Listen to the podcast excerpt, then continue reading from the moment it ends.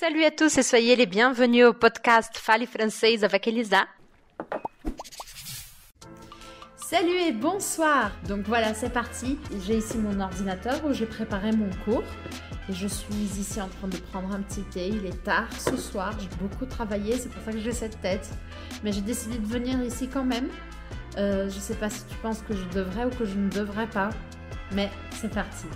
Donc ce que je voulais te dire, c'est que euh, en fait, c'est beaucoup plus simple de passer du portugais au français que ce que tu peux imaginer. Pour ça, il faut connaître quelques petites règles ou quelques petites astuces, et c'est ce que je vais te montrer pour que tu actives ton français. Alors, quand on parle d'adjectifs, ce sont les petits mots qui servent à donner un peu les couleurs quand on parle, à donner les sensations de ce qu'on a vécu ou de ce qu'on est en train de vivre ou de ce que nous allons vivre. Et pour aujourd'hui, je vais te présenter 1, 2, 3, 4, 5, 5 astuces pour que tu trouves le bon mot en français, même si tu ne sais pas vraiment très bien encore le français ou si tu sais très peu. C'est parti.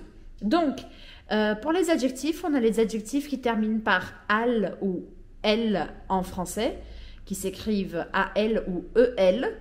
Et en portugais, ce qui est curieux, c'est que ce sont des adjectifs qui terminent par AU ou EU, donc AL ou EL aussi. En général, ces adjectifs, ils signifient que la chose présente la caractéristique de. Alors, je vais t'expliquer parce que je sais que ça peut paraître un peu bizarre. Mais par exemple, quand je dis que quelqu'un est fidèle en français, en portugais, fiel. Je vais commencer par le portugais maintenant. Magistral, magistral. Potentiel, potentiel. Donc, on voit que quelquefois EL correspond à EL et quelquefois non, quelquefois il faut faire le contraire. Mais en tout cas, tu sais que en général, les mots qui terminent par L en français ou en portugais vont terminer par L ou al vont terminer par L ou al. D'accord? L ou AU vont terminer par L ou al. Donc la prononciation est différente, il faut bien prononcer la lettre L. Un autre exemple, ce sont les adjectifs, surtout de nationalité, ou qui montrent une origine, qui vont terminer en général par AIS, OIS, IEN, etc. En portugais, es, ESA, INO, INA. Par exemple, euh, anglais, français, français, chinês, chinois, argentino, argentin, etc. Donc on, peut aussi utiliser le, féminin sans aucun problème. Hein. Après, on a euh, les adjectifs qui terminent par R, A-I-R-E, le son R, R.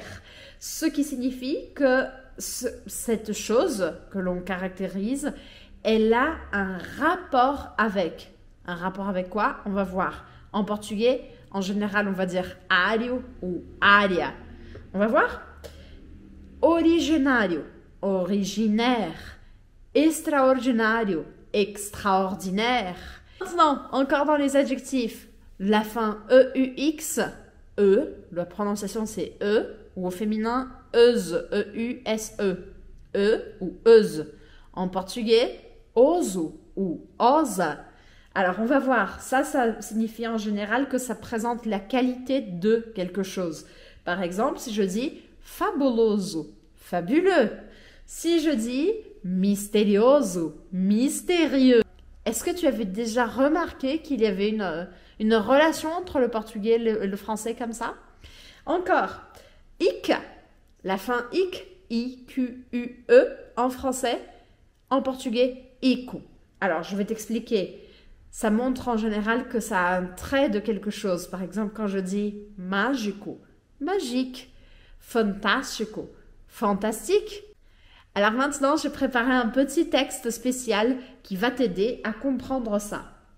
Ah, que fantastique! Eu encontrei um homem misterioso que é originaire de uma situação magique. Essa frase pode até não ter muito sentido nesse momento, mas que ela mostra le potentiel do que eu tô te falando, j'en suis sûr, tenho certeza disso. E o mais importante, le passage entre le portugais et le français.